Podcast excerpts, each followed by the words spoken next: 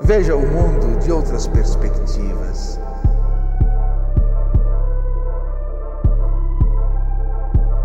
Eu não quero resposta, eu quero o meu avesso.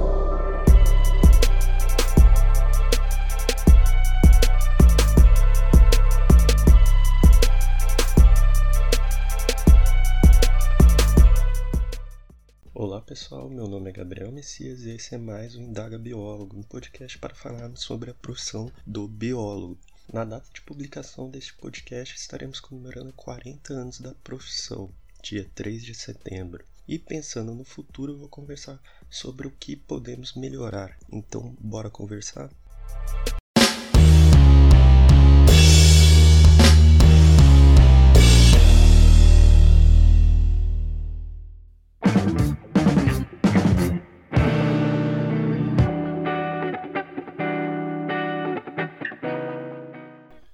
Dia do Biólogo, 3 de setembro de 2019, há 40 anos, ou seja, em 1979, a nossa profissão era regulamentada via Lei 6.684. Nessa mesma data era criado o Conselho Federal de Biologia e seus regionais para então começar a fiscalizar a nossa atuação.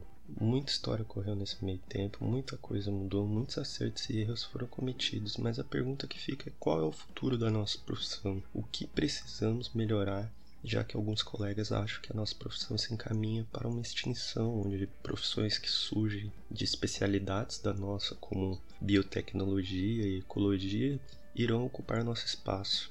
Como durar mais 40 anos ou bem mais que isso?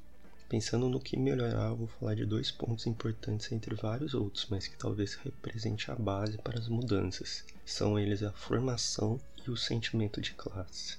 Primeiro, sobre a formação, fica claro que os novos profissionais biólogos necessitam de uma grade curricular que forneça os conhecimentos técnicos necessários e, mais do que isso, forneça ferramentas para que se encaixe no mercado de trabalho. Um ponto interessante é instigar a compreensão de temáticas extras como contabilidade, gestão financeira, gestão de recursos humanos, gestão de projetos, empreendedorismo e outras capacitações que estimulem aquele profissional a ter habilidades que o mercado exige sendo que a inserção desses temas pode se dar através de disciplinas, cursos, eventos e afins. Para exemplificar a necessidade de renovação dos cursos, eu peguei duas grades curriculares de 2013 para comparar, elas são da universidade em que me formei, a UFLA. Só para explicá-la, na UFLA tínhamos as disciplinas eletivas que eram obrigatórias, mas poderíamos escolher qual delas iríamos fazer. Em algumas universidades, essas disciplinas são chamadas de optativas. Considerando o Departamento de Administração e Economia, o DAE, ele ofertava as seguintes disciplinas para o curso de Ciências Biológicas bacharelado: Administração e Meio Ambiente, Desenvolvimento Rural e Políticas Públicas, Extensão Universitária, Estratégias de Negócios Sustentáveis, Empreendedorismo, Fundamentos de Extensão, Gestão Socioambiental e Introdução à Agroecologia. Já no curso de Medicina Veterinária, o mesmo departamento ofertava as seguintes disciplinas: aplicações em derivativos agropecuários, comércio externo, desenvolvimento e gestão da agricultura familiar, economia brasileira, elaboração e avaliação de projetos empresariais, empreendedorismo, extensão universitária, gestão de organizações do agronegócio, iniciação científica, marketing, organização, mercado empreendedorismo e planejamento empresarial. Como é possível notar, o curso de biologia tem disciplinas restritas a temas envolvendo meio ambiente e agronomia, que são a linha do curso, e a veterinária, apesar de puxar as disciplinas para o lado do agronegócio, fornece um leque mais interessante de opções nessa área, como marketing, economia e planejamento empresarial. Você pode falar que a finalidade dos cursos é distinta, por isso justificaria essa diferença. Eu concordo contigo, porém, se levarmos em conta que existem muitas funções e áreas de atuação que se misturam e se sobrepõem entre essas profissões, querendo ou não, em uma questão de adaptação à necessidade do mercado, o veterinário teria um leque melhor de opções para se preparar, deixando claro que, mesmo tendo a disciplina, não significa que o profissional vai estar melhor preparado, isso depende do esforço pessoal de cada um. As condições estão criadas, basta ele saber usufruí-las. Falando de ferramentas para inserção no mercado de trabalho, é necessário que esses novos profissionais sejam instigados a saírem das universidades, fazer estágios em empresas, conhecer o mundo real, fato que pouco ocorre durante a formação na biologia. Esse contato com a empresa durante o estágio pode ser um caminho para fazer o networking conseguir um espaço no mercado. Além disso, permitir ter uma noção prática de como é a dinâmica de uma empresa e como colocar em prática o seu conhecimento técnico e teórico. Nesse contexto, as empresas júniores também podem ser uma ferramenta para introduzir ao mercado, vivenciar a realidade de forma considerável, dependendo. Para quem não conhece, a empresa júnior é uma empresa que funciona dentro da universidade, vinculada a um ou mais cursos e a que apresenta o orientador. Elas desenvolvem atividades de empresa dentro do segmento que elas atuam, por exemplo, consultoria ambiental, desenvolvimento de biotecnologia e afins. Ainda quanto à formação, é importante esclarecer que os profissionais já formados necessitam também dessa reciclagem e aprimoramento. Muitas vezes a dificuldade de inserção no mercado se dá por falta de expertise. Dessa forma, é fundamental estar predisposto a conseguir formação complementar, e isso só pode ocorrer também via cooperação entre profissionais compartilhando experiências, que é fundamental. Resumindo toda essa questão de formação, precisamos parar de instigar a formação do profissional de cunho acadêmico, que saem da graduação pensando em fazer mestrado e doutorado, por não se sentirem preparados para o mercado de trabalho. Essa visão vai evitar que sejamos esquecidos frente a outros profissionais. Necessitamos preparar os profissionais para que saiam da graduação já pensando em ocupar uma vaga no mercado, se sentindo apto para isso ou quem sabe para tentar criar sua própria iniciativa, próprio negócio. Não podemos continuar a instigar mais um ciclo vicioso de continuar e continuar na academia. Agora, tratando sobre o sentimento de classe, esse é um caminho benéfico e difícil de se alcançar. De fato, nunca tivemos essa visão de classe. Talvez o mais próximo a isso que alcançamos foi movimentos estudantis, porém estudante é totalmente diferente de biólogo. Nunca houve um movimento de grande massa a fim de divulgar a profissão, a fim de promover alguma pauta legislativa. Existem coisas dispersas, ações de associações, conselhos, sindicatos, mas nada independente por si só, realmente organizado, demonstrando a força da classe. A grande maioria das ações que ocorrem são de pequenos grupos isolados e instituições que nos representam.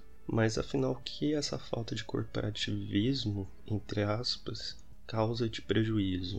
Eu posso aqui elencar algumas coisinhas. Falta de representatividade, ou seja, não sentimos representados por ninguém. É como se estivesse em um arquipélago, estamos próximos, mas ninguém se dá a mão frente a um desafio falta de presença, ou seja, ficamos omissos, não somos atores de mudanças que envolvem a nossa classe, sempre jogamos para os outros a responsabilidade de mudarmos. Falta de união, ou seja, não apoiamos uns aos outros quando o colega apresenta uma proposta benéfica à classe. Em vez de compartilhar, ignoramos ou nem procuramos saber. Um exemplo bobo aqui é que durante a votação do PL 3423 de 2012 surgiu várias associações de engenheiros contestando a nossa capacitação técnica. Ao mesmo tempo, não surgiu um grupo de representação forte, uma instituição como associação, conselho e sindicato para defender batendo de frente com essas declarações. Apesar de tudo isso, como podemos conseguir criar esse cenário de classe? Fundamental conscientizar as pessoas sobre a importância de agirmos juntos, agirmos como classe, mostrar os benefícios dessa ação coordenada. Vide a história da regulamentação da nossa profissão, que em parte foi devido à união entre estudantes e associações. Também é preciso mostrar que temos problemas em que eles são possíveis de se resolverem agindo em conjunto não esperar que os outros resolvam por nós, o que só gera mais demora. Vide o caso do projeto de lei da saúde estética, que foi um grupo de biólogos correndo atrás de resolver um problema que eles possuíam. E também é fundamental estimular a cooperação entre profissionais, compartilhar oportunidades, compartilhar o trabalho do colega, compartilhar novidades do mercado, de forma que se crie uma rede de colaboração realmente.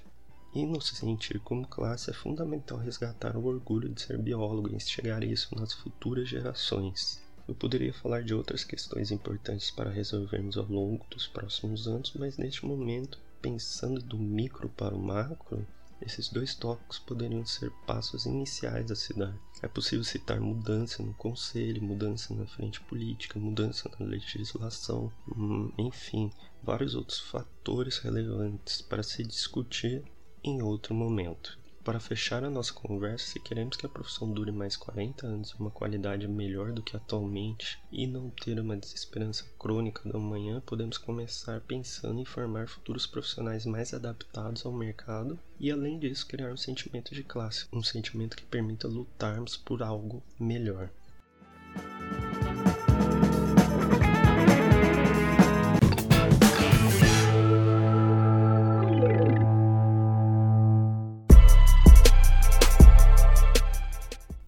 Chegamos ao final de mais um Indaga Biólogo, falando sobre o futuro da nossa profissão no dia do biólogo. Eu sinceramente espero que as visões pessimistas de alguns colegas sobre o futuro da nossa profissão não se concretizem. Sei que existem fatores enormes conspirando contra nós, porém acredito que ainda é possível conseguir melhorias. Tem pessoas empenhadas para isso, deixando de pensar em si para pensar na classe. Aos poucos as coisas vêm melhorando. Se você gostou, peço que compartilhe, nos siga nas redes sociais e caso tenha uma dúvida, mande um e-mail para indagabiólogo.gmail.com. Até mais!